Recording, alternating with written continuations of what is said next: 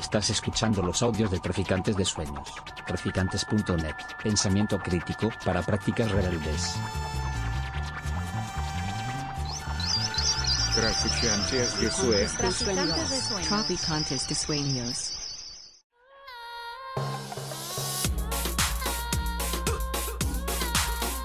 Nociones comunes. Universidad Experimental de Madrid.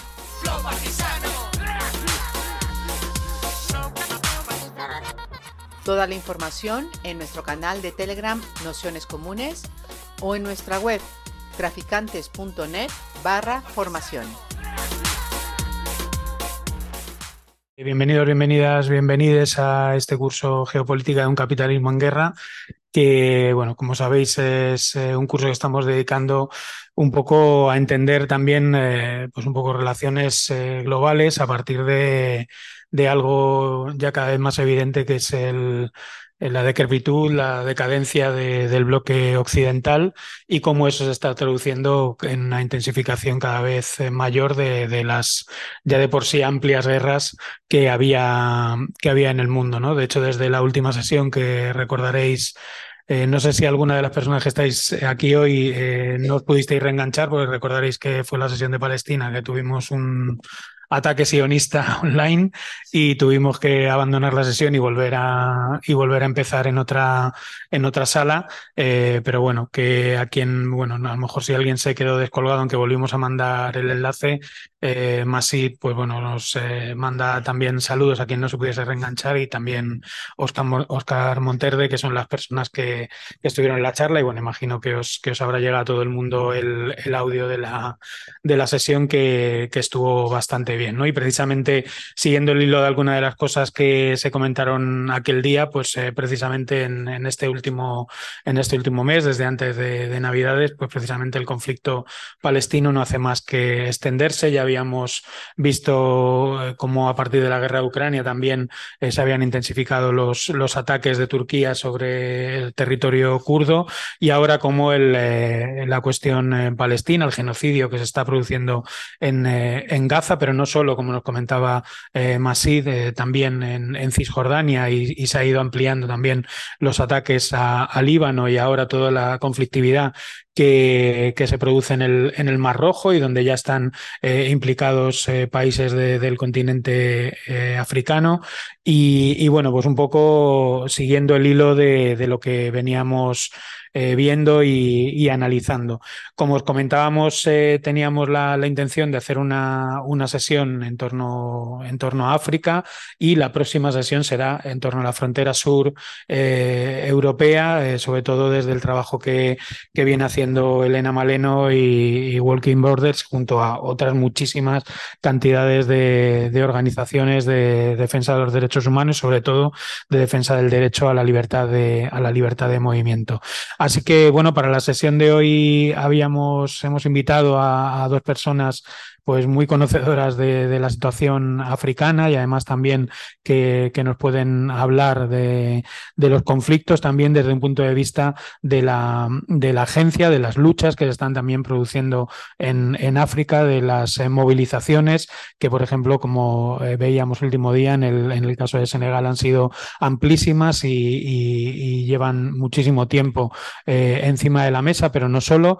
Y también viéndolo desde un punto de vista, justo antes con, con Serín, que por ejemplo eh, yo cuando estudiaba en la Facultad de Historia, mmm, África y Asia prácticamente no existían, no había eh, casi ni temario, no había nada más que en los momentos en los que se hablaba de la colonización, por decirlo así, y, poco más, ¿no? Y, bueno, pues que yo creo que, que es algo que, que va cambiando y que, y que tiene que ir cambiando además en el sentido de, de la construcción de, alianzas, de movimientos, de, eh, por ejemplo, de, luchas contra las fronteras, de lucha contra el racismo.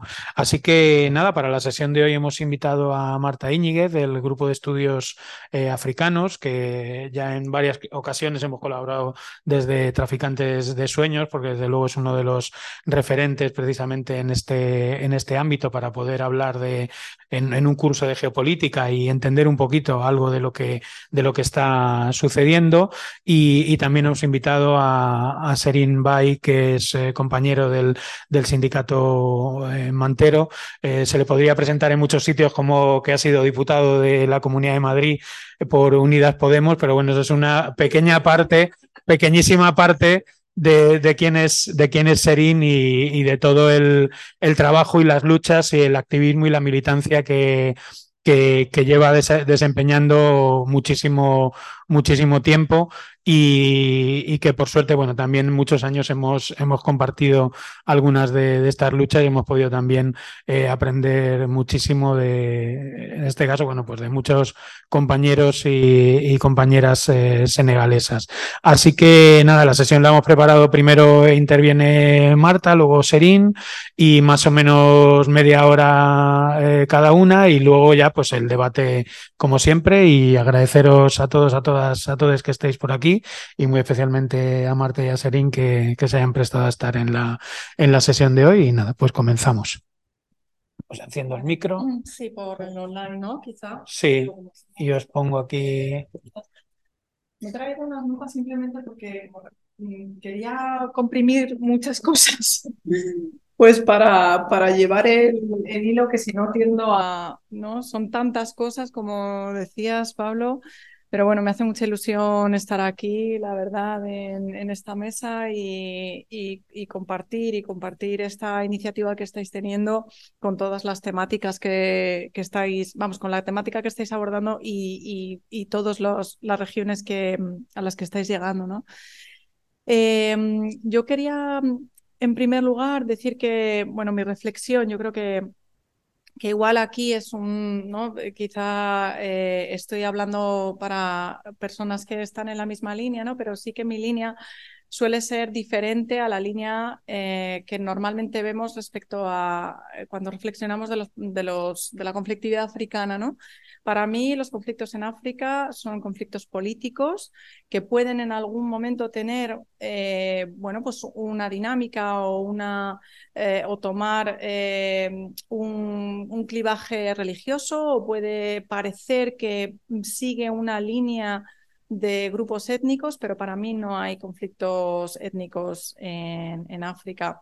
Para mí los conflictos son políticos, es decir, que tiene que ver con cómo se organiza, eh, cómo se eh, practica la autoridad política, el poder político, tiene que ver con la búsqueda de la justicia social, tiene que ver con cómo se distribuyen pues, los recursos económicos, sociales, políticos y, cómo se piensa también qué es la justicia social y, qué es lo que debería ser ¿no? para diferentes colectivos y, para, el conjunto de la sociedad.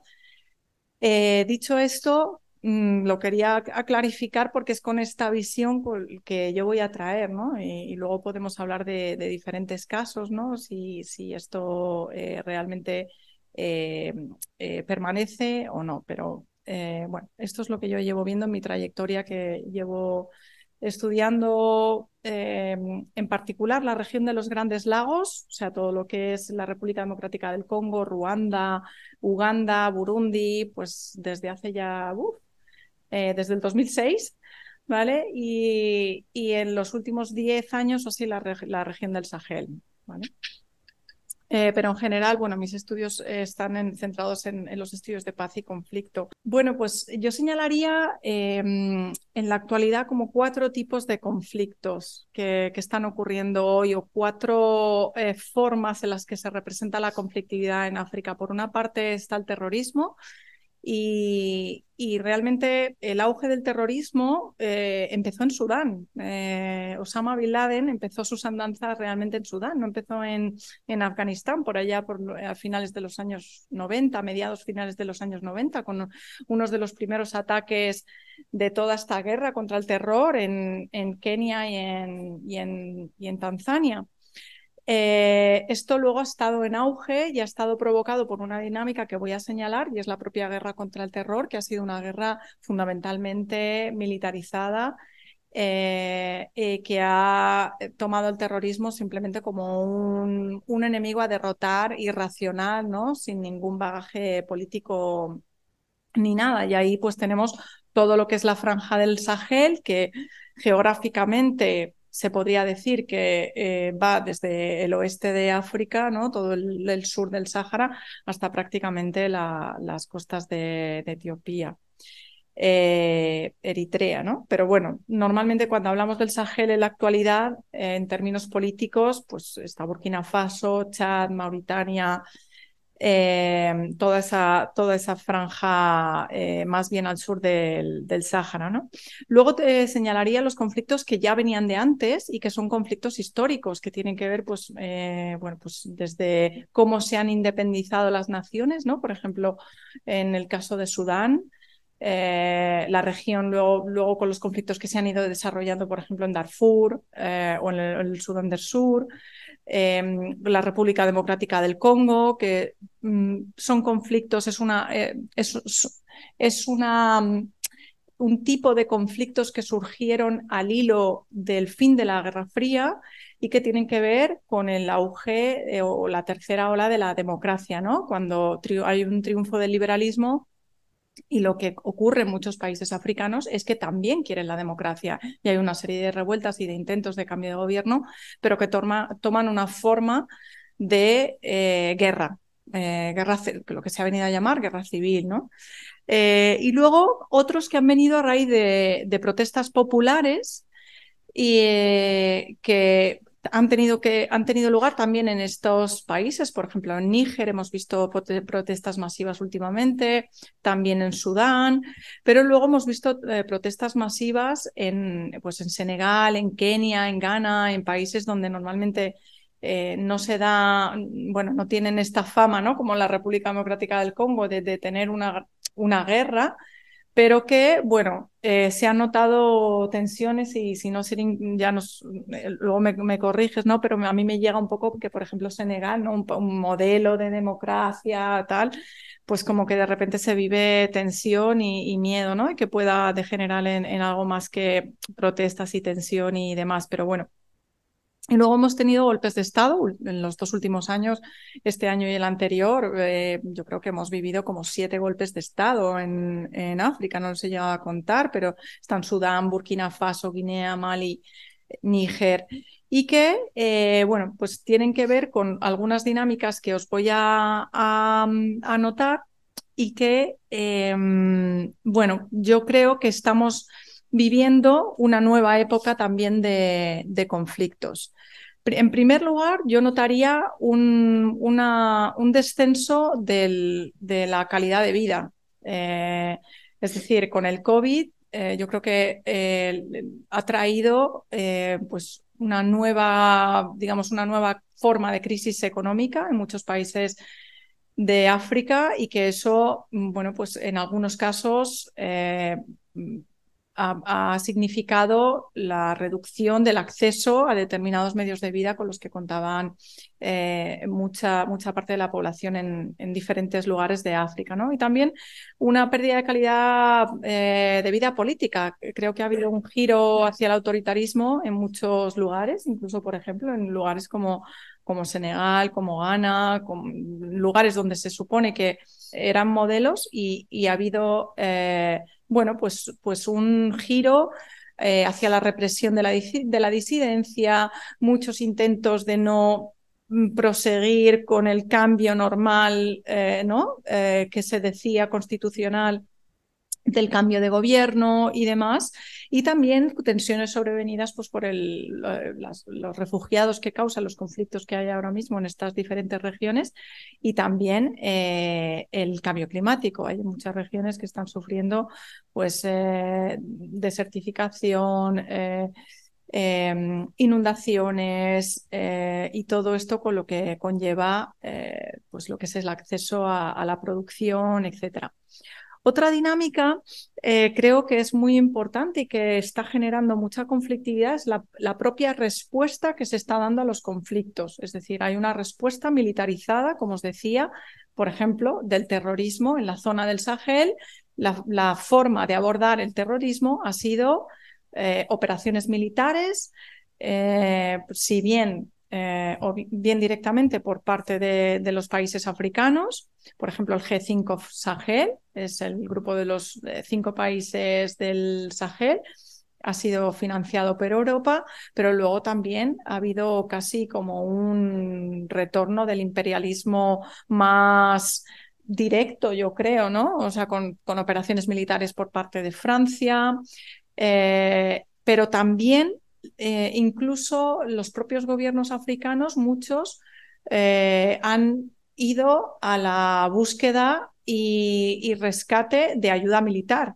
Eh, desde Europa hasta eh, Estados Unidos, Rusia, es decir, hay nuevos actores también opera operando en el terreno, eh, Arabia Saudí, mmm, India y mm, países limítrofes, países vecinos, organizaciones regionales, ¿no? Lo hemos visto, por ejemplo, con la RDC, eh, aunque bueno, luego ha habido un conflicto con Ruanda, ¿no? Pero también la RDC ha pedido a Ruanda que intervenga militarmente. Ahora diré un poquito sobre Ruanda y, la RDC. Sudáfrica ha intervenido militarmente en, la República Democrática del Congo, es decir, que que se está abriendo el foco a nuevas estrategias de, de política exterior y, y, de abordaje de los conflictos, pero que pasan en muchas ocasiones por la vía armada y por la vía militar.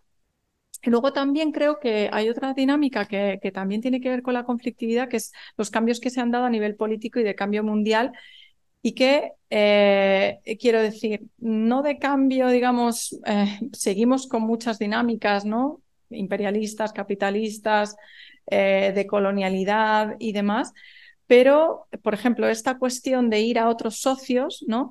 pues también ha provocado eh, algunos cambios en ciertas regiones, pues por ejemplo en la República Centroafricana, eh, el hecho de que de repente eh, vaya a aliarse con los rusos o a pedir ayuda a los rusos, eso a Francia, uy.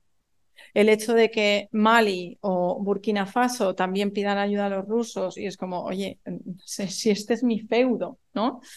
pues eso también ha provocado, eh, bueno, algunas dinámicas que pueden estar también, tiene, eh, pueden estar mm, también dentro de esta, de esta conflictividad, ¿no? Y quería, no sé si, no sé cuánto tiempo más o menos me, me queda. Pues, sí, vale, vale. Porque quería mm, daros dos ejemplos, ¿no? Para, para ver esto un poquito más contextualizado. Uno es eh, uno de los casos que, más conozco, que es la República Democrática del Congo, y otro sería el caso de Burkina Faso, para ver cómo están funcionando estas dinámicas.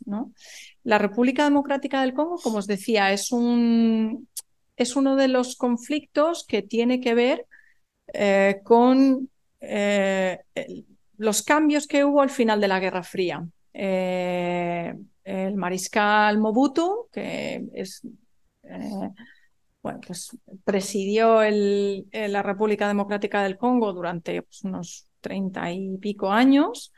Eh, bueno, pues dejó de ser ya estratégico, ¿no? Que era estratégico en la Guerra Fría, ¿no? Dejó de ser estratégico y, eh, bueno, Estados Unidos eh, vio como dos grandes aliados, o más bien Ruanda y Uganda vieron a Estados Unidos como un gran aliado eh, para cambiar eh, digamos, el, mapa geopolítico de, la zona y, bueno, pues decidieron quitarse a Mobutu de en medio. Y una de las dinámicas que yo veo que ha, perdura, que ha perdurado y que está a la base de por qué siguen existiendo, o sea, sigue este conflicto que podíamos llevarlo incluso al año 93, pero que en realidad estalla en el año 96 y desde ahí el Congo no ha visto, eh, no ha visto la paz realmente, eh, es las maneras en las que principalmente Uganda y Ruanda han estado interviniendo eh, en cuestiones de seguridad, en cuestiones militares, en cuestiones económicas, en, sobre todo en la franja este del Congo. Esa es una dinámica muy importante. Pero otra dinámica muy importante que también viene de los años 90 y que se junta con esta nueva dinámica de aspiraciones de movimientos sociales que están en auge a lo largo y ancho de todo África, es las ansias de cambio social de la población.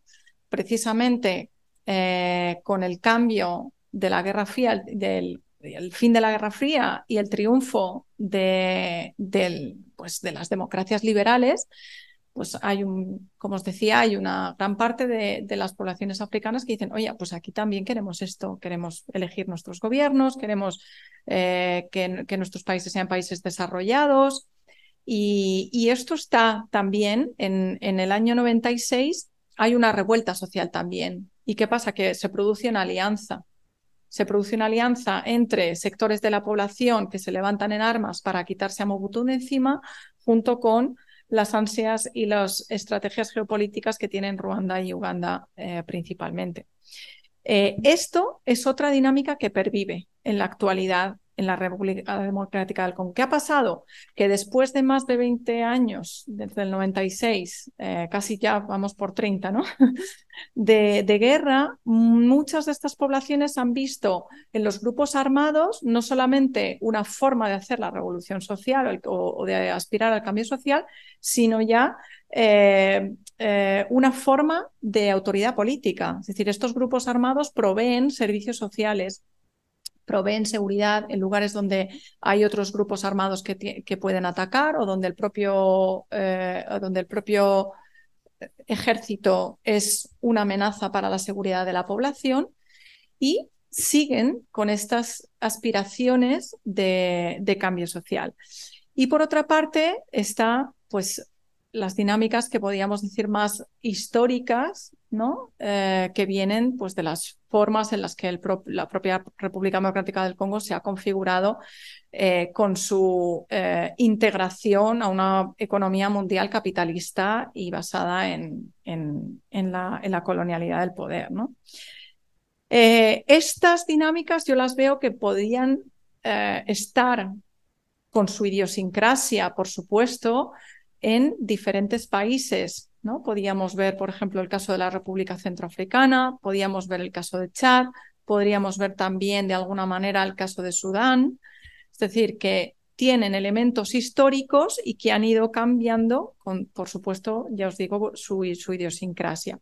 Otro caso que os quería contar es el caso de Burkina Faso, porque yo creo que ahí vemos las dos corrientes que yo creo que existen hoy en África eh, de cara a las aspiraciones que hay de cambio social. Eh, una es un intento de cambio social vía la protesta y vía el movimiento social, y yo creo que eh, en cierto modo África nos precede, ¿no? Yo hablo del movimiento de los indignados en África, pero en realidad, claro, son los indignados africanos los que nos preceden a nosotros. Hay movimientos de indignados, por así decirlo, eh, pues en Sudán ya en el 2005, en el 2005 creo que también ya hay movimientos en Uganda. y luego, a partir del 2010, por supuesto, tenemos Túnez, que cuando hablamos de primavera árabe no nos tenemos que olvidar que fue una primavera afroárabe, ¿vale?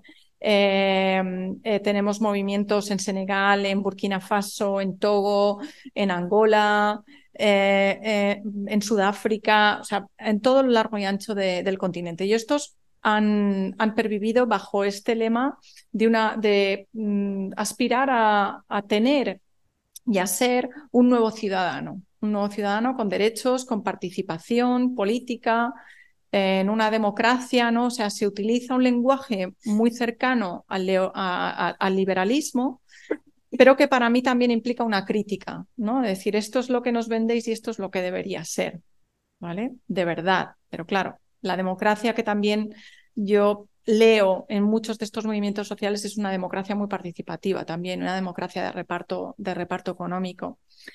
Y por otro lado, en Burkina Faso vemos otra vía que yo creo que se está dando también en, todo el continente, que es la lucha armada. La lucha armada, que sobre todo tiene que ver con, con, el, con el terrorismo o con tácticas terroristas, y que, bueno, em,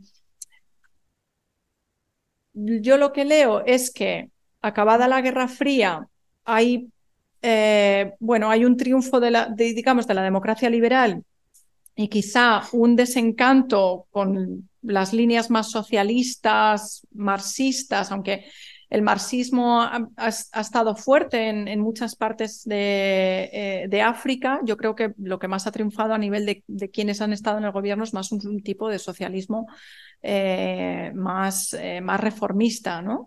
A pesar de que, bueno, alguien como Tomás Sankara se lo quitaron de en medio, eh, sin tampoco, yo creo, llevar un programa, bueno, quizá Tomás Sankara era quien más llevaba un programa más radical, pero por lo que hizo, ¿no? O sea, cambiar la flota, no sé, tener una, una, eh, una guardia, ¿no? De mujeres, o sea, una política, eso, sí que era una política feminista, ¿no? Pero, eh, pero bueno, otros, no sé, Kwame Nkrumah o Nyerere o bueno, pero bueno, ya no nos vamos a, meter en eso, pero eh, quiero decir que creo que hay un desencanto con eso, ¿no? Y se, implanta esta, venga, pues vamos a, a, por, esta democracia, ¿no?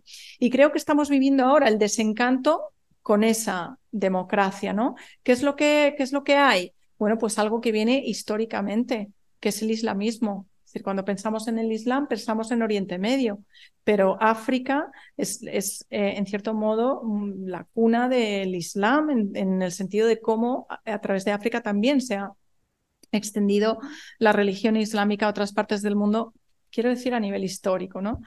Entonces, claro, mm, ¿qué es lo que trae el Islam? Pues una forma de ver cómo, cómo debería ser la sociedad, qué valores, en qué valores se debería basar la sociedad, qué es lo que eh, se ha perdido, ¿no? Cómo se ha viciado. Y aquí hay una crítica hacia Europa, ¿no? Oye, fíjate en Europa lo que se hace.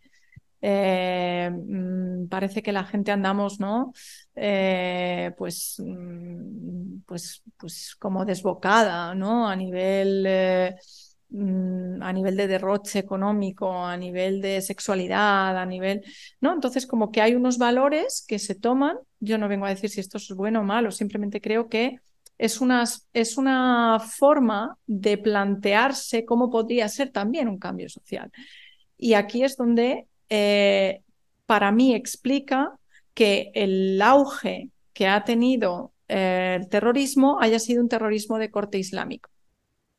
¿Esto dónde lo vemos? Pues en toda la franja del Sahel, lo vemos también en el este de África, sobre todo con Al-Shabaab, Al-Shabaab que además vuelve también a esa tónica de decir, no solamente tomamos las armas para cambiar el poder, sino que eh, de hecho no aspiramos a tomar el poder político, sino que lo instauramos. Es decir, nos, eh, eh, eh, practicamos ya un orden social y actuamos ya como autoridad política que provee servicios sociales, ¿no? Y eso, eso para la, población pues es, es, por lo menos algo más de lo que hacen muchos gobiernos, ¿no?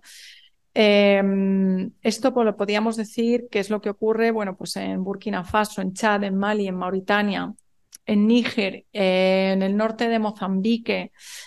Em, ¿Qué pasa? Que es aquí donde también vemos que es muchas de las intervenciones militares que ha hecho Europa, Francia, Estados Unidos eh, y muchos de los propios gobiernos africanos, lo que ha tenido es un efecto rebote. Es decir, se están metiendo en una acción-reacción eh, y cuanto más, eh, cuanta más respuesta militar, más en armas la población se, eh, ve, o sea, más en armas toma, ¿no? Eh, en el sentido de mm, se ve amenazada, tengo que responder. Eh, por tanto, yo mm, quería simplemente enfatizar pues, pues estos, estas, estas dinámicas, ¿no? Creo que hay un auge de conflictos en África que, como decía, tiene que ver con una pérdida de calidad de vida tanto a nivel económico como político. Creo que tiene que ver también con estas respuestas militares que se han tenido desde los propios gobiernos africanos, pero también desde, eh, desde países occidentales. Eh, aunque creo que también hay algunos, eh, hay algunos países que por ejemplo, estas dinámicas que vemos con Burkina Faso, con, Mali, eh, con la República Centroafricana y otros gobiernos, ¿no? De irse a otros socios. El otro día escuché a un, miembro de la oposición senegalesa diciendo que estaban descolonizando la política exterior. Bueno, veremos, o sea, bueno, vamos a ver, ¿no? Pero quiero decir que esto, esto está y esto también provoca su propia tensión, porque claro, una potencia como Francia no se va a ir tan de rositas, ¿no? Decir, bueno, vale, venga, no pasa nada. ¿Queréis, queréis quitar el franco CFA?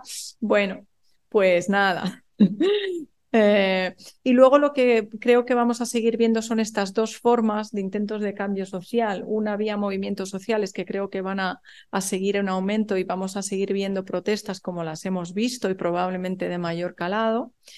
Eh, y, y, la continuación de golpes de Estado. El, perdona, y el, el, o sea, el, caso de Burkina Faso me, me, me venía al caso porque, claro, de una protesta que venía pues un poco de la, con la misma tónica, ¿no? Pues tomar las calles, eh, salir con de diferentes formas, incluso muy por formativo, ¿no?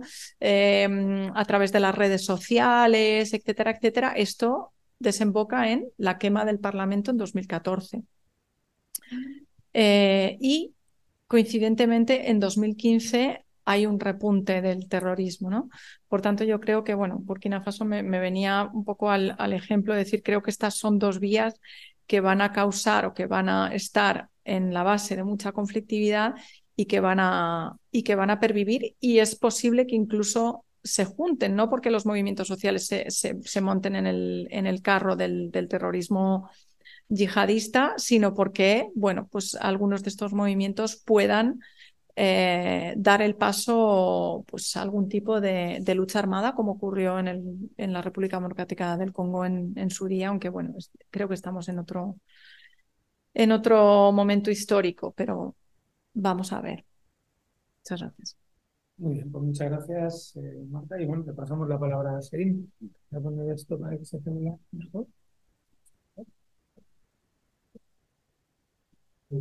Así, pues nada, muchas gracias por compartir este espacio. La verdad es una alegría compartir pues este tema, que es el tema de esta parte de África, que es África Oeste, que ha sido pues durante no sé cuántos años colonias francesas. Y me voy a, digo, voy a hacer un resumen breve de, determinados países y me, me centro un poco con, con el tema de Senegal. Eh, hay una situación política, una crisis política en todos esos países que hemos dicho, Mali, Níger, pues Burkina Faso y Senegal ahora mismo está pues en una situación bastante tensa que en cualquier momento puede pasar eh, a lo peor. Ya está pasando, pero peor. Y eso, eh, esta situación política, esta crisis política, ha pues también pues provocado una situación, una crisis económica, social y sumado a la situación pues del cambio climático que estamos atravesando estos últimos años. Y eso, eh, históricamente sabemos que Francia colonizó todos esos países y eh, hasta fecha de hoy Francia tiene secuestrado la economía de todos esos países. Eso es un tema que siempre ha generado conflictos en esos países y ahora más, porque eh, ah, pensaba que ha dicho que no, no, no está escuchando, porque muchas veces me dicen que hablo muy bajo. Y eso, eh, la situación de Senegal, por ejemplo, viene de los movimientos populares, que es de repente, pues, este despertar de que ya no queremos eh, esta política, ya no queremos a esos gobiernos porque son gobiernos que pues están manejados por el ex colono. Digo ex por decir ex, porque esos países no, no están independientes, porque tienen la moneda francesa, tienen todo. Francia sigue teniendo el control de todos esos países. Eso es el principal problema de todos esos países. Y ahora mismo los conflictos muy grandes vienen por este tema porque la gente está harta. Este hartazgo es lo que ha levantado todos esos movimientos como hacia una descolonización real. Y es lo que está pasando en Senegal, que últimamente desde el 2021 hemos visto protestas, protestas al final que pues terminan siempre con muertos, que yo no sé si serán ya 70, algo así, pero algo que nunca había pasado en Senegal. De repente, este despertar es que queremos que ya se vayan los franceses y queremos ya ser un país independiente económicamente y socialmente, porque ya bastantes años hemos sufrido lo que es la colonización. Francia sigue teniendo el poder en todo el país y eso es lo que está generando como estos conflictos internos en todos esos países. Mali pasó por eso y yo creo que el caso de Mali y varios de esos países podemos hablar de tema de rebelión de armas, que todavía no es el caso de Senegal. Había rebeliones, rebelión en Casamás, eso fue hace un montón de años. Ya de momento no hay eso. Lo que hay son ladrones, gente que de repente aprovechan la situación para pues hacerse con, con el dinero de la gente, por resumirlo así. El caso de Mali, hay terrorismo.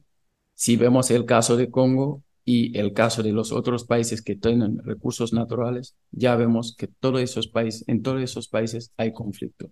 ¿Qué es lo que está generando estos conflictos? Son los intereses de los otros países, los intereses de las multinacionales. Es lo que realmente provoca que muchas veces hay esa rebelión en esos países.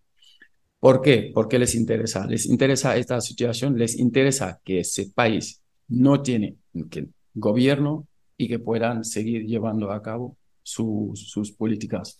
Es como lo que mencioné primero, que lo que tiene Francia, esos acuerdos que tiene con esos países, es que eh, Francia, por ejemplo, tiene la confiscación automática de los recursos financieros nacionales de todos esos países y tiene el derecho de preferencia sobre cualquier recurso. Es que todo está en sus manos.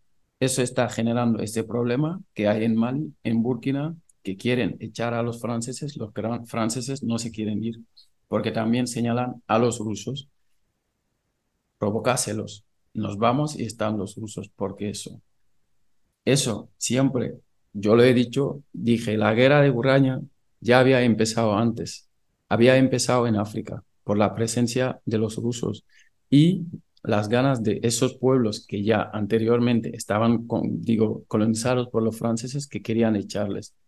Ahí Rusia empezó su guerra porque era como, les voy a cortar el gas y lo van a sacar de los países africanos. Y ahí ya Rusia empezó la guerra metiéndose en África, apoyando a Mali en Senegal todavía no han podido porque todavía hay un gobierno fuerte apoyado por Francia y todavía pues siguen ahí resistiendo porque es un país que tiene bastantes recursos, eh, tiene petróleo, tiene oro, tiene gas y tal, pero aún ahí todavía Rusia no ha llegado, pero donde ha entrado ha provocado que esto estalle.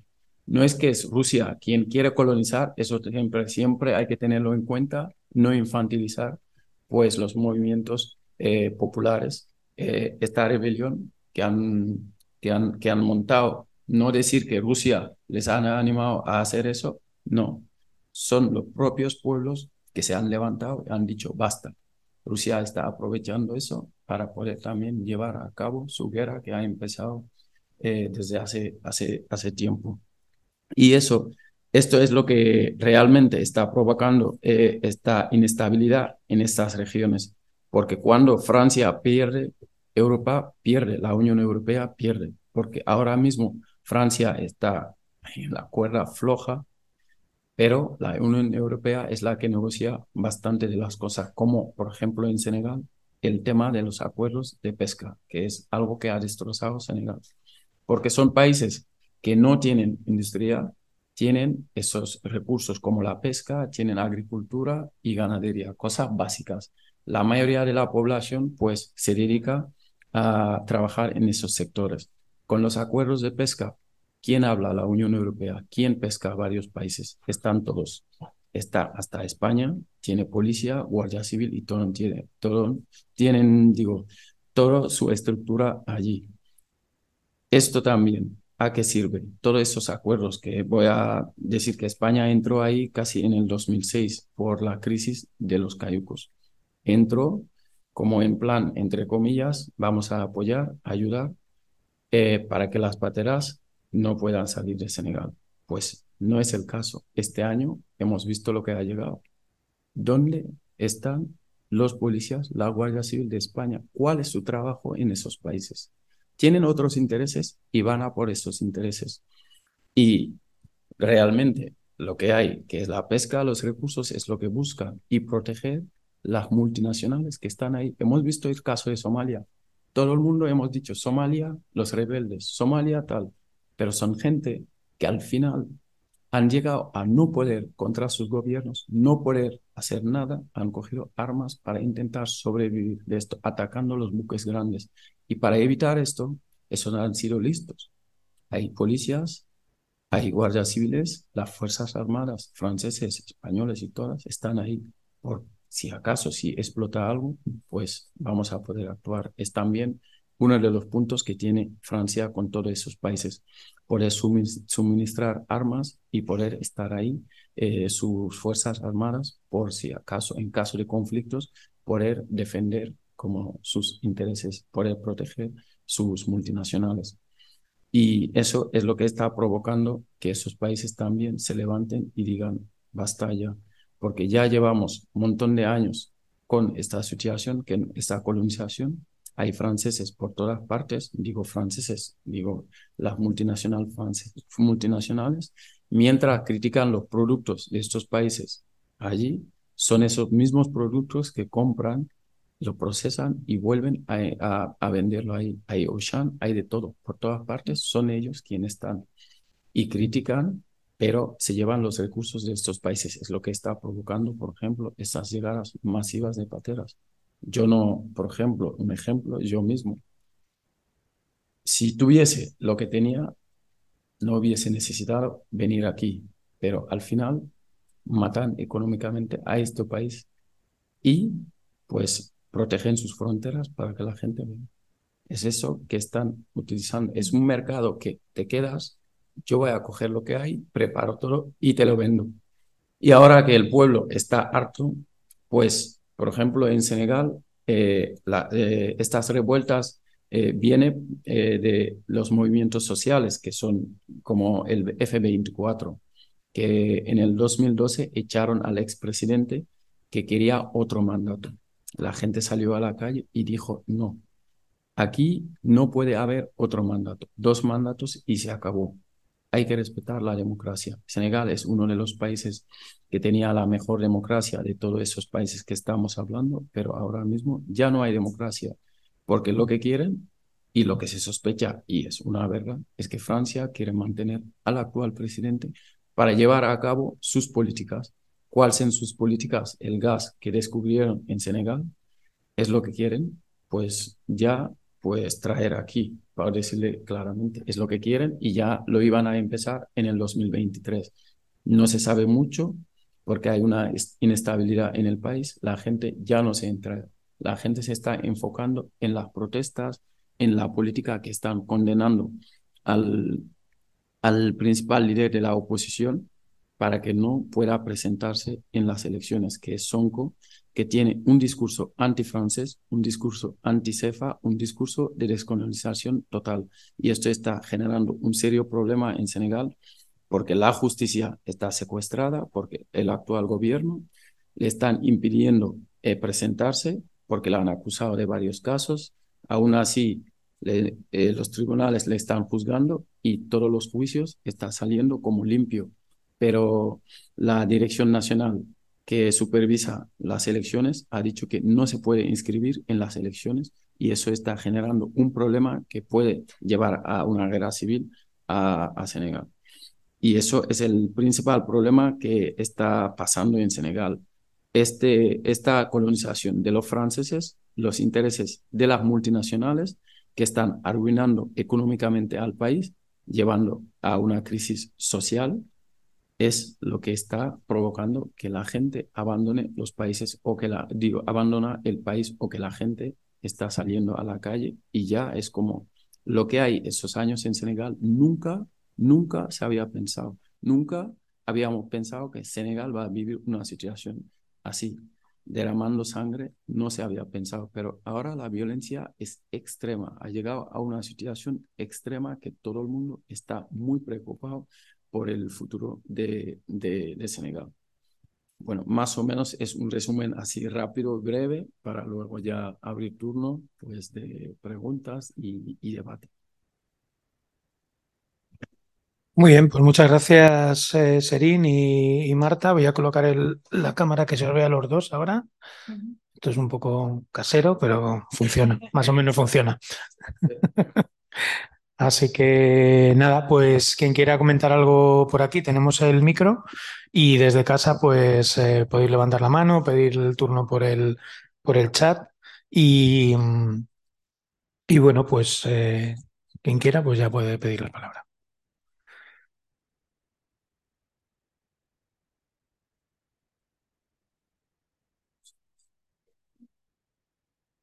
Sí, para que escuchen desde casa.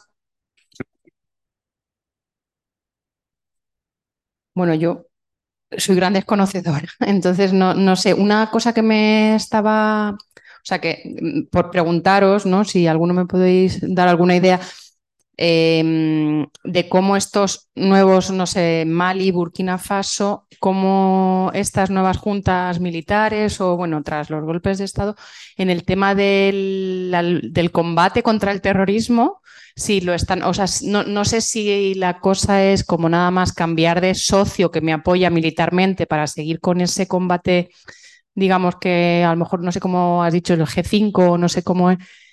G5, no sé si, que entiendo que eso era como apoyado por Occidente, ¿no? Por Europa, tal. No sé si se está cambiando o también hay otras maneras de pensar el cómo afrontar problemas internos y, y en concreto problemas como ese del terrorismo. Sí. Eh, ¿Queréis preguntar por ahí alguna cosa más? Sí, claro.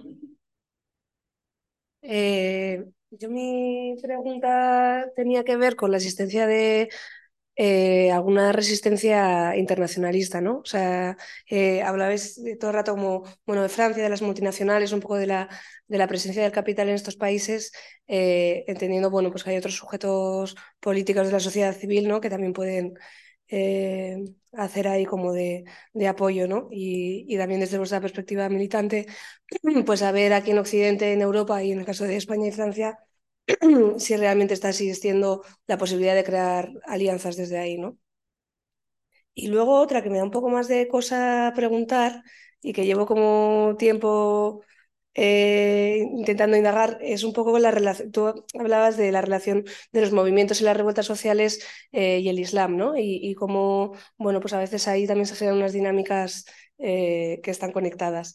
Y en el caso de Senegal con Sonko, eh, sin querer decir que y deslegitimar todo el, el, el, poder de base y de los movimientos populares, un poco poder entender cuál es la relación entre la religión eh, y, y, la, y, la, protesta política y la reivindicación por derechos sociales y, y justicia económica, ¿no? Un poco por saber, porque ahí no, como que no sé.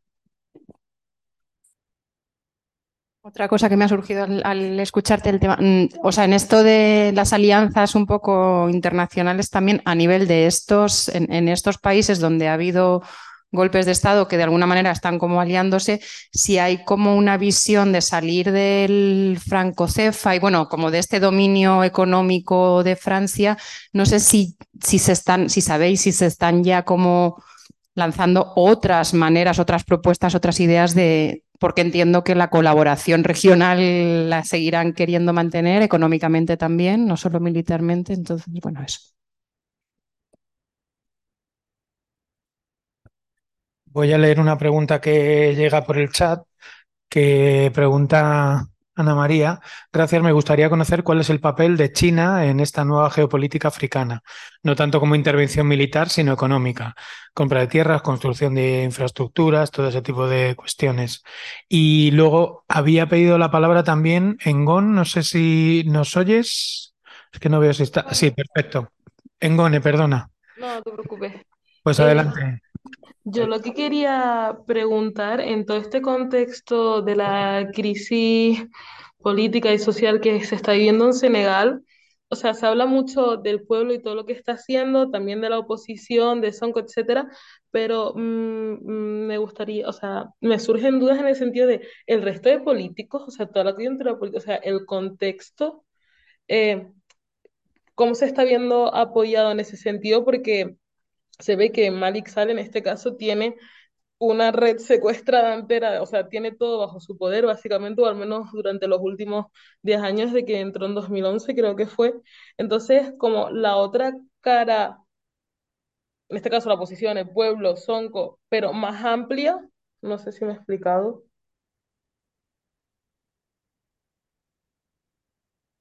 Sí, vamos. Si queréis, eh, ya vamos contestando, os han juntado cuatro o cinco y, y así no acumulamos tampoco muchas. Así que en el orden que queráis, os abro los micros. Vale, pues eh, bueno, yo pensaba hacer así como, sí, coger así un poco, pues em, creo que, sí que en cuanto a la lucha antiterrorista, sí que en general se sigue la línea de, em, digamos, de un abordaje militar. Em, sí que es verdad que yo tengo la sensación que em, em, lo que yo he vivido en la República Democrática del Congo, ¿vale? Y creo que también es en cierto modo lo que se está viviendo, eh, por ejemplo, o, lo que se ha vivido también en Mali y, y quizá también en, en, de alguna manera, por ejemplo, en la República Centroafricana. Creo que a pesar de que tú tengas un apoyo militar, eh, creo que eh, hay más posibilidades de diálogo social si no hay un apoyo militar externo que si lo hay. Entonces, claro, esto nos deja un poco las mismas porque siempre está habiendo apoyo militar externo si no se buscan, ¿vale? Pero eh, yo lo que, lo que he vivido es que mmm, desde, la desde, las propias bases eh, sí se encuentran mecanismos por las que llegar a entablar un diálogo político. Desafortunadamente, a, medida que más actores externos entran en la película, más se rompe ese canal de diálogo. Entonces, eh, creo que la, que la vía está en, en apoyar esas, eh, esas iniciativas y esos es, espacios que vienen en, en, gran parte desde las, desde las propias bases, o sea, desde las propias localidades incluso. Sí. Digamos, el, los imperios luchando entre ellos, al final eran bueno, ¿no? Antes era la patria, ahora es este otro recolocamiento del. Sí, o sea, es que hay muchas. Un territorio Claro, es que luego te metes en un poco en, de dónde viene el terrorismo y, qué es, y, y, bueno, pues eh, es, ahí ya es muy complejo, ¿no? Porque si nos metemos cuanto más eh, ponemos la lupa, ¿no? Y más, pues claro, hay elementos desde, bueno, pues eh, la gran ideología de un cambio social, ¿no? Que puede estar venida del Islam o, o de, bueno, de ciertas ideas eh, políticas que están en el ambiente, como que ya entran en cuestión eh, propiedad de la tierra, eh, las propias dinámicas mm, de la autoridad política que haya en el, en, el contexto. y entonces, bueno, pues es en este ensamblaje mm, local nacional que es donde yo veo que se dan oportunidades de, de diálogo pero claro, ahí, ahí se distorsiona mucho, yo creo, desde, desde arriba. Por otra parte, resistencia internacionalista, bueno, mi propia investigación, yo he estado con, con movimientos sociales de sobre todo Senegal, Burkina Faso y la República Democrática del Congo, que tienen, o sea, creo que han venido eh, eh, en gran parte amplificados por, por, las, por las diásporas, es decir, por, y entonces ahí, o sea, a pesar de que han nacido también, yo creo, con, desde un desde un, una base de decir, esto no se puede quedar, no es solamente aquí, esto ya, pero no internacionalista, lo pienso a nivel también regional cuando digo, ¿eh? pero yo creo que tanto como Yenamar, ¿no? Eh, Vale Citoyen de Burkina Faso, eh, lucha de, Congo, Filimbi en el Congo, o sea, mmm, ya simplemente con, con, con, la diáspora ya son movimientos que tienen esa. Y bueno, y luego aquí ha habido también, o sea, ha habido una parte, ahora esto ya yo creo que se ha acabado, se ha paliado un poco, pero que ha, creo que ha habido mucho de, bueno, de repente eh, bueno, a, algunos de los miembros de estos movimientos se les ha otorgado eh, premio a la lucha por los derechos humanos de, Nueva York y no sé qué. O sea, que luego ha habido un poco de bombo y platillo en los medios occidentales de estos son los medios que van a traer la democracia, ¿no? La democracia liberal, que es parecida a, la que nosotros tenemos aquí, ¿no? Y entonces ha habido un poco un poco de esto, pero, pero yo creo que, eh, aparte de eso, que eso también lo ha internacionalizado de manera un poco racista y demás, ¿no? Pero, pero creo que también ha servido para darle bombo y, que haya habido también grupos eh, que de repente hayan entrado en contacto y, les, les hayan contactado. Y no, no, quiero, no quiero comer más, o sea, eh, sí hay una visión de salir del franco y no me acordaba ahora del nombre de la moneda que están proponiendo. Vale. Eh, pero sí que hay incluso una moneda donde hay expertos de Mali, Burkina Faso, eh, Níger, que están ya trabajando en cómo hacer la salida. O sea, esto es una cosa que ya se viene trabajada, pero bueno, vamos a ver esto cómo va con, con Francia. Eh, el papel de China, bueno, China yo creo que es, es interesante en el sentido de que eh, China durante mucho tiempo ha estado en un rol, digo, por ejemplo, con respecto a las operaciones eh, de paz, ¿vale? Cuando en el P3, es decir, Francia, Estados Unidos e Inglaterra estaban vamos a atajar los conflictos de manera militar ya desde hace tiempo, ¿no? China y Rusia estaban piano piano, ¿vale? Eh, bueno, dependiendo de, de cuál, ¿vale? Pero sí que es verdad que en un momento dado China también ha estado ahí en la lucha contra el terrorismo, eh, pues en dando el ok a intervenciones militares en República Centroafricana, en, en, la República Democrática del Congo, en Mali y en otros, y en otros lugares, ¿no? Entonces, eh, ¿dónde está ahora? Mm, yo le veo a China subida al carro de la aportación de armas y, de, y de llevarse su trozo a lo mejor desde un papel, o sea, bueno, desde su papel más de socio económico sur-sur, yo también he pasado por ello, pero estoy en una posición de fuerza. Eh, así que bueno, también es un poco on va voir, ¿no? Wait and see. Bueno, te, te dejo que si no me, me sí. Sí, voy a empezar por ahí, por el papel de China. Yo creo que China también quiere su parte. Es como lo que dijo Tiken Fakoli, que se están repartiendo el mundo y ahí África se lo están repartiendo. China viendo, por ejemplo, los acuerdos que tiene la Unión Europea con África, con muchos países de África, China no puede tener esos acuerdos, por ejemplo, en un ejemplo concreto, en el tema del, de la pesca. China no tiene acuerdos de pesca, pero lo que hace es traer el capital, pasarse con un senegalés, hablar con alguien para que sea el empresario. Meten pasta a su nombre para que la empresa sea como senegalesa. Como así ha entrado China y la compra de tierra también es así. Mm. En ese sector, en el tema del terrorismo y tal, pues si se mete es también por el miedo de sus intereses, porque si hay terrorismo, si la situación es hostil, pues todos pierden. Por eso cada país ya intenta lidiar con este tema del terrorismo, vamos a intentar tal. Y yo muchas veces digo, ¿qué terrorismo? Islamista. Es que esos países no son tan islamistas como los países que son Arabia Saudí y tal, que podemos decir, ah, el Islam ahí se mata a la gente porque ha hecho eso o lo otro. No, Senegal es un país, por ejemplo, normal y corriente. Mali lo es, todos esos países lo es. El terrorismo de ahí es como esa gente aprovecha la pobreza. Si se erradica la pobreza de esos países, si esos países están económicamente estables, yo creo que bastantes cosas de estos van a desaparecer. Pero como hay pobreza, pues ahí sí que es fácil captar a gente, fácil formar estas bandas terroristas para poder actuar en ese sector.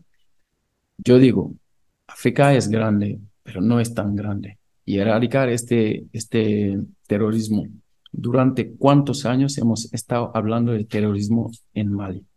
Mali no es tan grande que tantos países africanos estando ahí contra este terrorismo, países europeos, Francia y tal, y no pueden hacer nada por ese tema. Es que yo digo, ¿esto realmente son terroristas o son bandas? Como lo que dije antes, que fomentan para que pueda estar esta región inestable, para que puedan seguir llevando a cabo como sus intereses. Es que yo tengo, sinceramente, bastantes dudas sobre el terrorismo del que hablan en esta parte. Tengo bastantes dudas. A veces es como el deseo de que se vayan los franceses. No es aliarse con los rusos, pero que esos países mismos gestionan, que les ayuden directamente. Toma, ¿quieres luchar contra el terrorismo? Te apoyo a ti. En vez de que yo venga en el terreno para encargarme de esto, tú sabes encargarte de tu misma política. Es muchas veces lo que decimos. A veces en África eh, les toman como objetos, pero no como sujetos. Se hablan de las cosas, por otro lado, vienen con un plan o lo que sea, se lo ponen. Así vamos a funcionar. Es como lo que criticamos también de estas ayudas o cosas que llevan ahí. Todo está súper bien planificado, venimos, vamos a hacer esto. Pero y la gente que vive en el terreno, la gente que está, pero saben lo que pasa en el país, saben gestionarlo. Es lo que provoca esta, digo, esta corriente de ya no os queremos porque eso lleva años que nos estáis matando con el discurso de los yihadistas, el discurso de tal, pero cada vez está la cosa peor. Yo sinceramente tengo mis dudas. Hay veces que siempre, siempre digo que les dejen. Ellos mismos pueden gestionar. Te pedimos a Francia que te vayas, vete, retírate. Los rusos vienen o se van, pero son países independientes, tienen su soberanía. Y eso si no se respeta, siempre vamos a ser como los, los salvadores. Este tutelaje es lo que sigue, sigue, sigue, digo, matando a estos países, es lo que sigue dejando esta inestabilidad en esos países.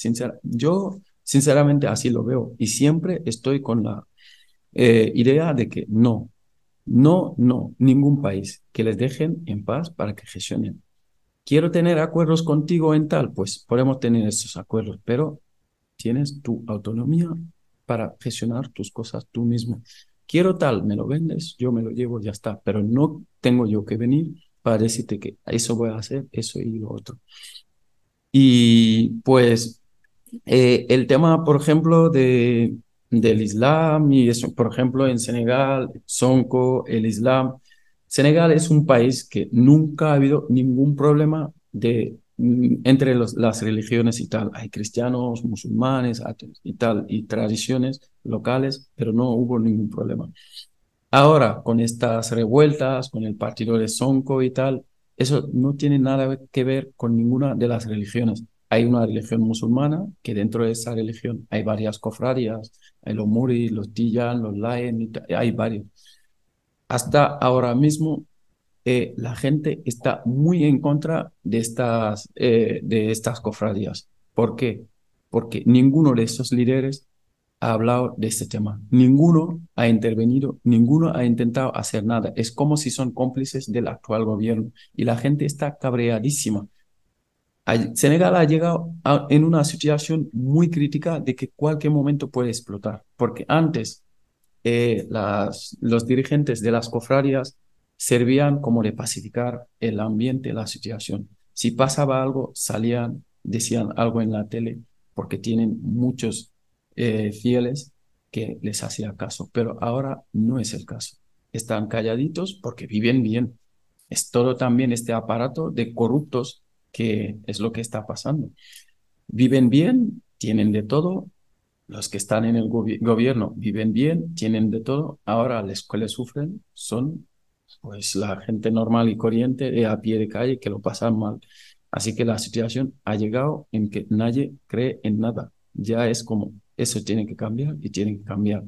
Y con Sonko, pues bien, es el líder que todo el mundo cree que va a cambiar toda esta situación y tal, está en la cárcel, la gente le apoya y tal, pero su partido no es el 100% lo que creemos, porque es un partido también que por motivos religiosos y tal, pues está en contra de la LGTBI-fobia. En Senegal no hay ningún partido que defienda eso. Eso es un problema también muy grande allí. Nadie, ningún partido está a favor. Todos los candidatos, el presidente actual como los que pretenden serlo, ninguno está a favor de, de apoyar la LGTBI-fobia. Es, una, es delito y se castiga. Por eso el tema de la religión ahí en Senegal es otro tema que es aparte, que todos los partidos que vienen cumplen, pero hay cosas que nunca creo que van a permitir. Eso es un problema muy grande que va a seguir en ese país y yo creo que va a seguir eternamente. Y yo no sé qué más, qué más me he dejado. No sé si hay algo que no hemos contestado, si lo pueden recordar.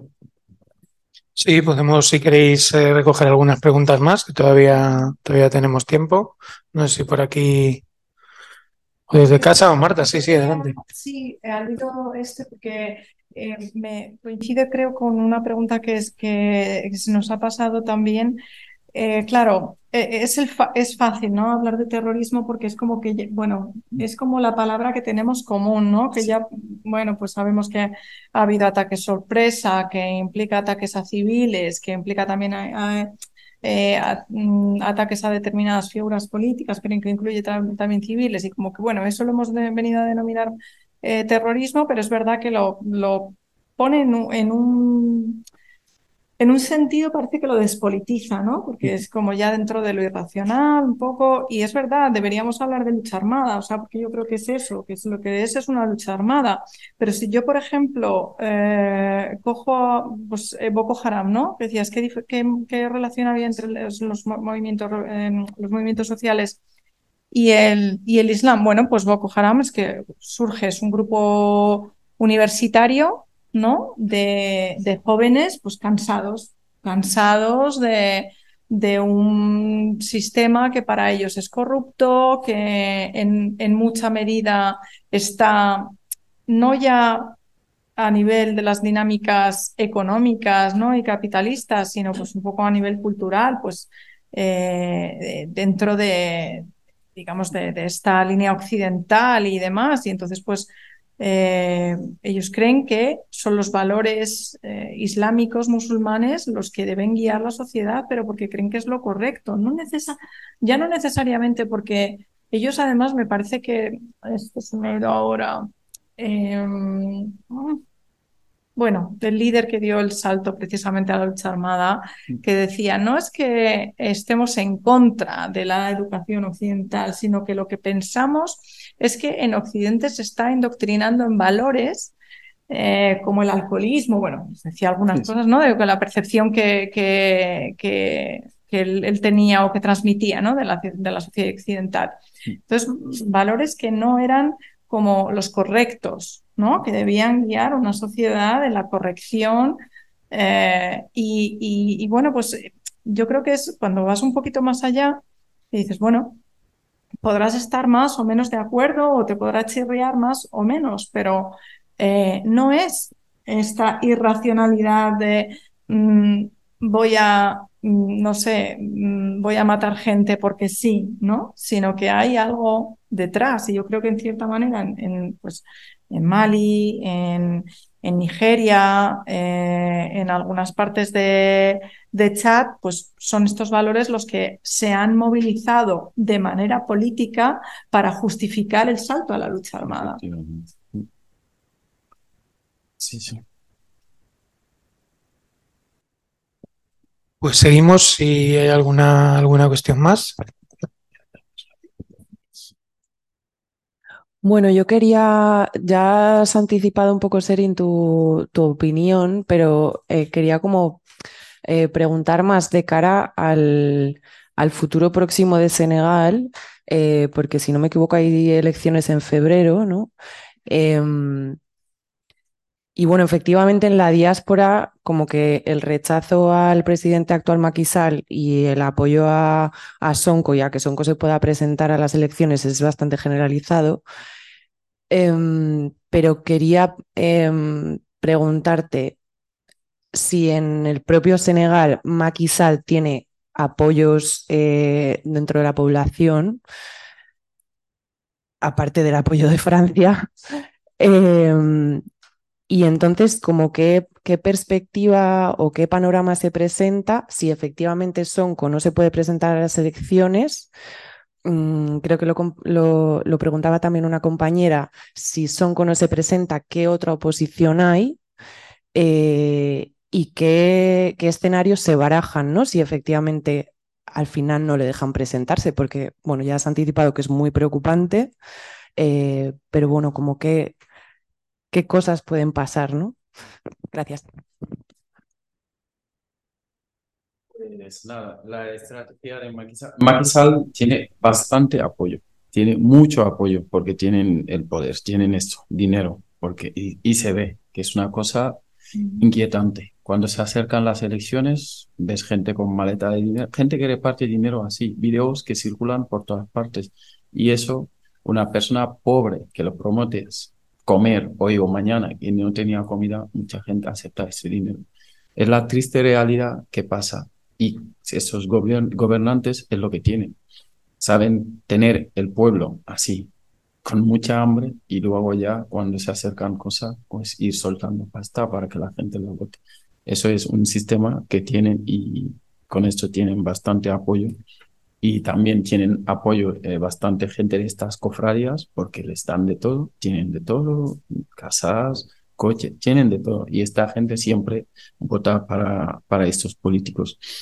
Y su estrategia esta vez eh, es que Maki ha dicho, porque quería un tercer mandato, toda la gente ha dicho que no y sabía que la cosa va a ser complicada. Lo veía venir y cada vez en las protestas vio que la gente estaba muy determinada. Hizo un giro, dijo que no me va a presentar, pero lo que ha hecho con su aparato judicial es condenar a Sonko para que no se pueda presentar. Ahora hay un candidato para el partido de Maquisal, Maquisal sigue ahí, es Maquisal quien sigue. Está Mamaluba, pero sigue Maquisal.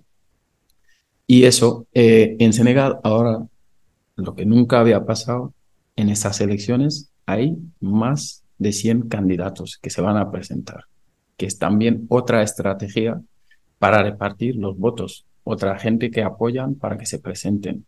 Ahora están con el tema, hay muchos que sí que pueden, otros que no, pero todos esa gente son gente de Maquisal directamente. Es como vamos a hacer esta estrategia que los votos no se centren para la oposición, pero esos candidatos que se van a presentar, cada quien les va a quitar votos y nosotros, con lo que tenemos, ganamos las elecciones. Es esta estrategia que, que están haciendo. Y la alternativa, si no se presenta Sonko en su partido, decían que se presente otra persona, pero es imposible porque han disuelto el partido directamente. Es como de este partido no va a haber ningún otro candidato. De los otros candidatos, la gente no se fía tanto de los otros candidatos de la oposición. Hay una alternativa que creemos que sí, porque también tenía otro partido antes de meterse en el partido de, de Maquisal, que creemos que sí que puede, que sí logra pues acuerdos con los otros candidatos de la oposición que se van a presentar, que no se presenten, que vayan juntas, pues puedan ganar las elecciones. Y hay un gran temor que en Senegal no van a haber elecciones, porque hasta ahora, que las elecciones es el 24, no sé, de febrero o el 28, no me acuerdo de la fecha, eh, todavía no hay una de esas fichas electorales, todavía no hay, no hay nada. Y es como lo que también hubo un momento que la gente pensaba que Maquisal quiere reportar las elecciones y es algo también que la gente decía que eso no, pase lo que pase, van a haber elecciones. Es como aceptamos esta situación, Sonko en la cárcel y nadie se presenta en su partido, se presenta Maquisal tal como su estrategia. O pues, pues reporta la fecha de las elecciones. Es esa la situación actual, pero hay un temor de que vuelva a ganar, ¿sí? Mm. porque no hay un candidato real que creo que pueda ganar eh, Maki por el sistema que está intentando pues meter por ahí por debajo para disolver todos esos votos. Eh, quería preguntar en Gone, así que adelante si me oyes. Sí, eh, yo quería preguntar, o sea, ¿y ahora qué motivo están dando para que no se presente Sonco si se supone que el tribunal falló hace un par de semanas y anuló la, la denuncia? Estoy flipando. Dos, dos de hecho, dos tribunales. Pero todavía le mantienen en la cárcel y dicen que no, que no se puede presentar. Es un tema muy serio. La democracia en Senegal ya pues ha dicho adiós. Yo tenía una, una, una pregunta también. Eh, eh, se ha hablado bastante de, de Francia, entiendo la partida de Francia, de la Unión Europea también, y me gustaría también saber, bueno, porque hiciésemos, como si pudieseis hacer hincapié también en el papel que juega, que juega España en todo este, todo este espacio eh, político y precisamente con el, con el viraje que decía Seri con respecto a la cuestión de gas, eh, tiene que ver claramente con, con los acuerdos de- del gobierno de Pedro Sánchez con, la cuestión de, del Sáhara, ¿no? Los giros que ha habido con, con Marruecos. Y, y bueno, pues por saber también eh, cuál es el papel completo del gobierno, del gobierno español, que, que precisamente eh, la península es la puerta de entrada hacia, una de las grandes puertas de entrada de las rutas eh, migratorias eh, africanas.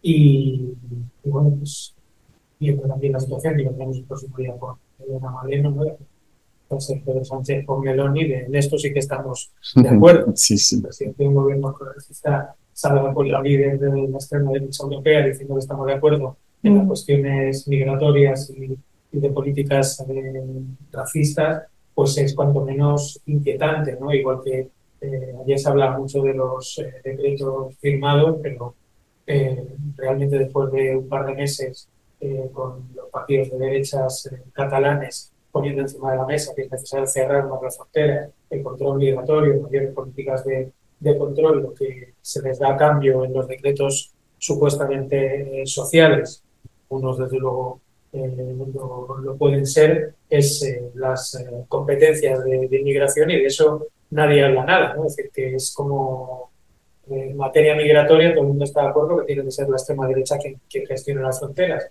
o si va por ahí la cosa, entonces, bueno, pues saber también el papel en, en concreto de todo lo que habéis eh, comentado de, de España en, en todo el territorio, en Senegal, en Mali, en Italia, por supuesto, en, en toda la, en toda la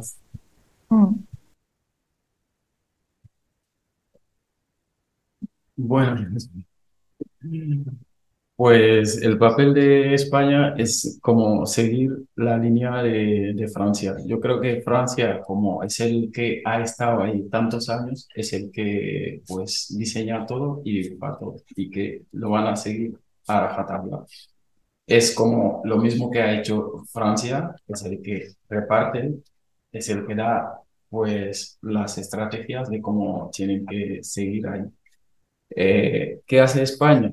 Pues todo lo que tiene así el aparato, Guardia Civil, Policía y tal, yo como lo que dije hace un rato, es como las multinacionales, protegerlas primero, es esto.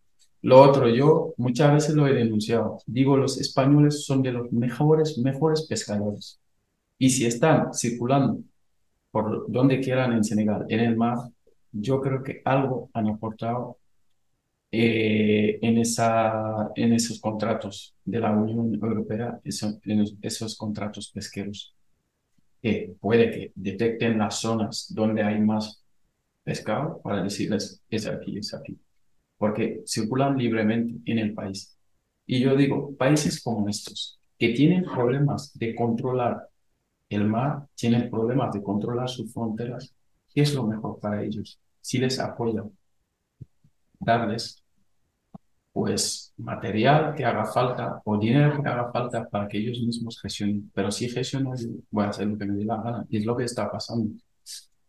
Este dos- destrozo de los recursos de estos últimos años ha sido como tan rápido que digo, no, aquí algo pasa, algo está pasando.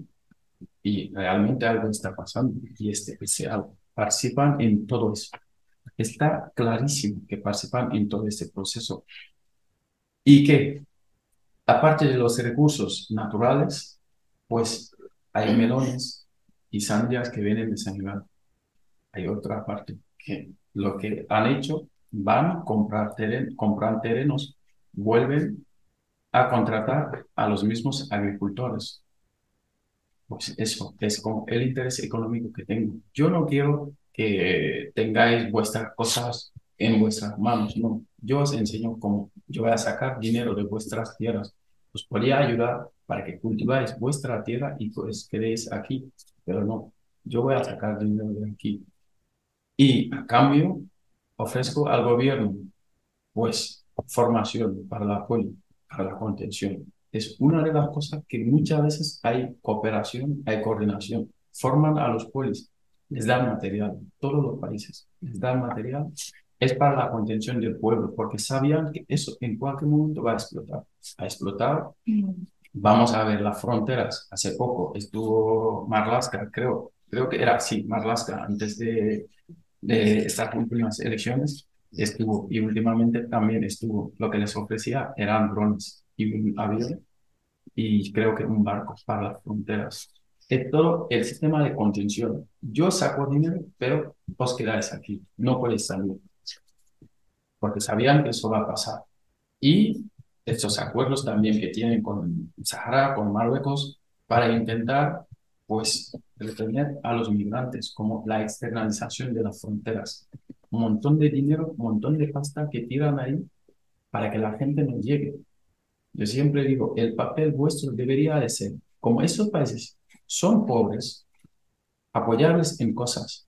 ¿Qué cosas? Si la agricultura funciona en Senegal, si la pesca funciona, la gente no necesita venir aquí. Tienen de todo. Tierras fértiles, el mar, era, había una abundancia, pero no. Digamos, en Senegal, si llegas a ver que el pescado se vende en el mercado y por peso es como algo muy, muy, muy crítico. Eso no se pensaba. Había días, yo cuando pescaba, realmente días que a veces anunciaban por las radios locales y por todas partes que hoy que nadie salga a pescar hasta que des desaparezca el pescado, porque hay una cantidad de pescado en la playa que no, que hasta que eso no desaparezca no podemos ir a pescar porque nadie lo compra. Pero ahora, para comer pescado es un problema serio, serio, serio. Y eso es el papel que, que tiene. España no hace nada que seguir lo que está haciendo con yo quería mm, apuntar también que, eh, bueno, eh, España eh, ha hecho a lo largo de los años varios planes, el Plan África, los, los famosos Plan, plan África, ahora por el cuarto plan. Y, mm, y bueno, pues siempre está este tema de, de la cooperación ¿no? y, y, todas estas cosas, pero mm, claro, al final hay una cuestión que, que yo creo que, prima, que es eh, dar ventaja a las empresas que operan en África y eso supone estar, eh, dejar a los países africanos en absoluta desventaja. Luego, eh, a través de la Unión Europea, efectivamente España, de hecho, en su política de seguridad prácticamente ha copiado los, las cuestiones prioritarias de seguridad. está el terrorismo, está la migración, está la ciberseguridad como eh, ítems eh, prioritarios en, la agenda de seguridad. ¿Y esto qué implica? Pues que como está eh, España en la frontera sur, pues es también uno de los países ¿no? que hacen de tapón y España tiene muchísimos intereses en toda la zona de Sahel contra el terrorismo, está muy metida en, la lucha antiterrorista militarizada en, el Sahel, dando entrenamiento militar y policial precisamente para esa contención del pueblo que decía eh, Serín. Y, y, que esto está pasando, esto también pasó en, en Mali. Eh, es decir, yo creo que ahora eh, las operaciones de paz, que tradicionalmente las hemos He venido viendo por parte de Naciones Unidas, pero ya desde el 2003 que la Unión Europea intervino en la República Democrática del Congo, eh, pues la Unión Europea se ha lanzado a este, bueno, se, se, ha metido en este carro de, de, las operaciones de paz y es uno de los actores principales junto lo, con las Naciones Unidas. Las operaciones de paz que está haciendo ahora eh, la Unión Europea y que las está desplegando sobre todo en, en África son de corte de entrenamiento militar y de contención policial de la población, que tiene que ver con qué? Pues con, con tener a, la, población eh, para eh, eh, vigilar las rutas migratorias y contenerlas y todo lo relacionado con, con, el terrorismo. Entonces se les se dota efectivamente de material policial y, y militar que luego ha sido muy criticado, porque claro, ha habido policía con material europeo que ha estado eh, reprimiendo protestas eh, con unos niveles de, de, de brutalidad mm, pues eh, poco, poco vistos en, en, los últimos años, ¿no? Entonces, eh, esto es una cosa, y, y, también con el tema de la pesca, o sea, yo creo que estamos hablando del Senegal, que es, es un, un, foco, un interés eh, tope para, para España, pero no se nos debe olvidar Somalia también, donde España ha estado eh, eh, también muy, muy, muy metida con la operación militar que se hizo desde la OTAN. ¿no? Recordemos que o sea, fue una operación militar prácticamente para dotar a Pescanova y otras de su eh, cuota pesquera eh, en las costas de Somalia. O sea, y por cierto, eh, esto, lo, esto lo he visto yo precisamente a través de mi investigación, haciendo entrevistas en la Unión Europea en, la, en el Departamento, digamos, de Asuntos Militares que tiene la Unión Europea, ahora la, la, OTAN tiene un, tiene un despacho. O sea, no les bastaba con estar en la misma ciudad, sino que además han insertado un despacho a, miembros de la OTAN dentro del propio Departamento de Asuntos Militares, con lo cual yo creo que esto también dice mucho de este enfoque militarizado que se tiene en prácticamente, yo creo ya, todos los asuntos que tienen que ver con política exterior.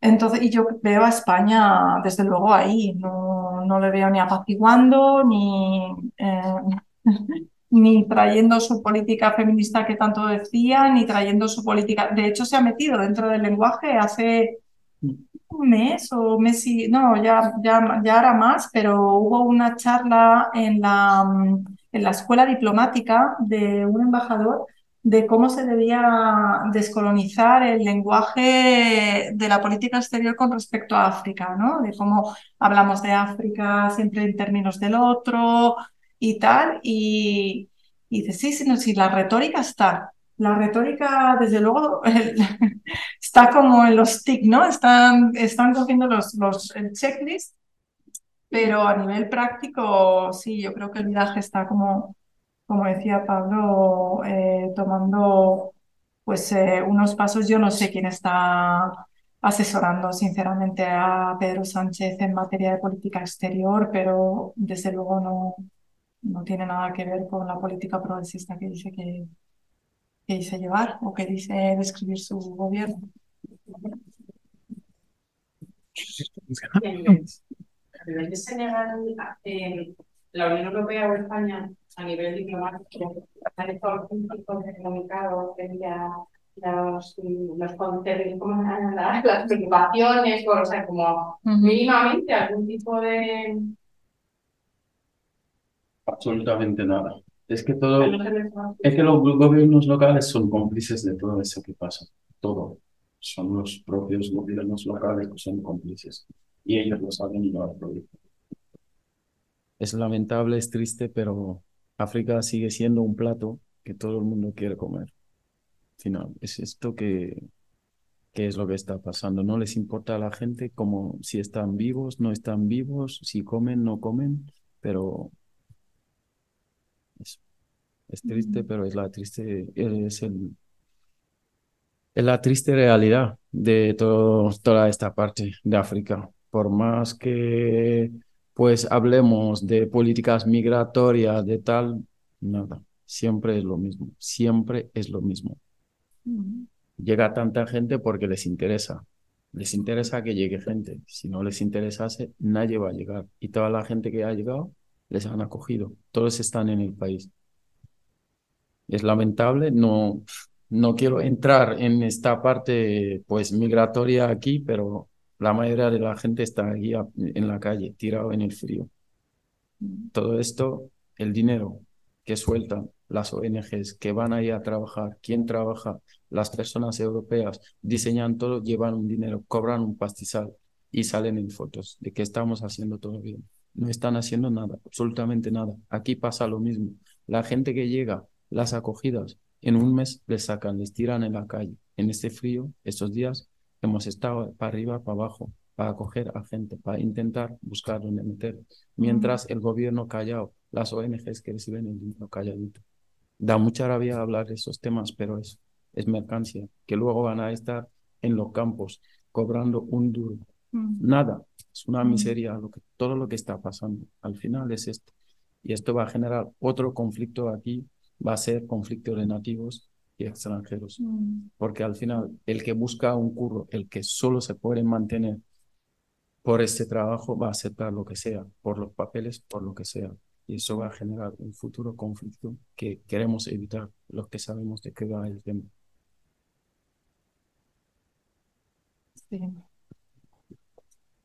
No sé si hay alguna cuestión más. Sí, Claro.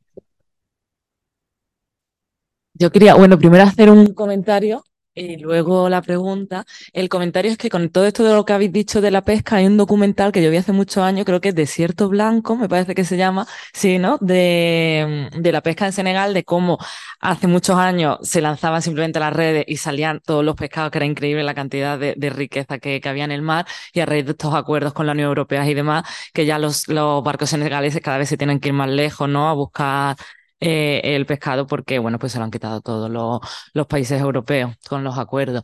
Y luego mi pregunta era, mmm, no sé muy bien cómo enfocarla, es si, si veis que en un corto medio plazo se pueden hacer a lo mejor mesas de diálogo en estos países que están en, en conflictos armados, ¿no? Como Mali, Burkina Faso, Somalia, eh, porque sí que es verdad que a lo mejor en otros países del mundo que también ha habido ese nivel de violencia se ha optado por, ¿no? Y la Naciones Unidas ha, optado por eh, mesas de diálogo y que los países solucionen en los conflictos. Y aquí, como habéis comentado, se utiliza siempre la vía de la militarización.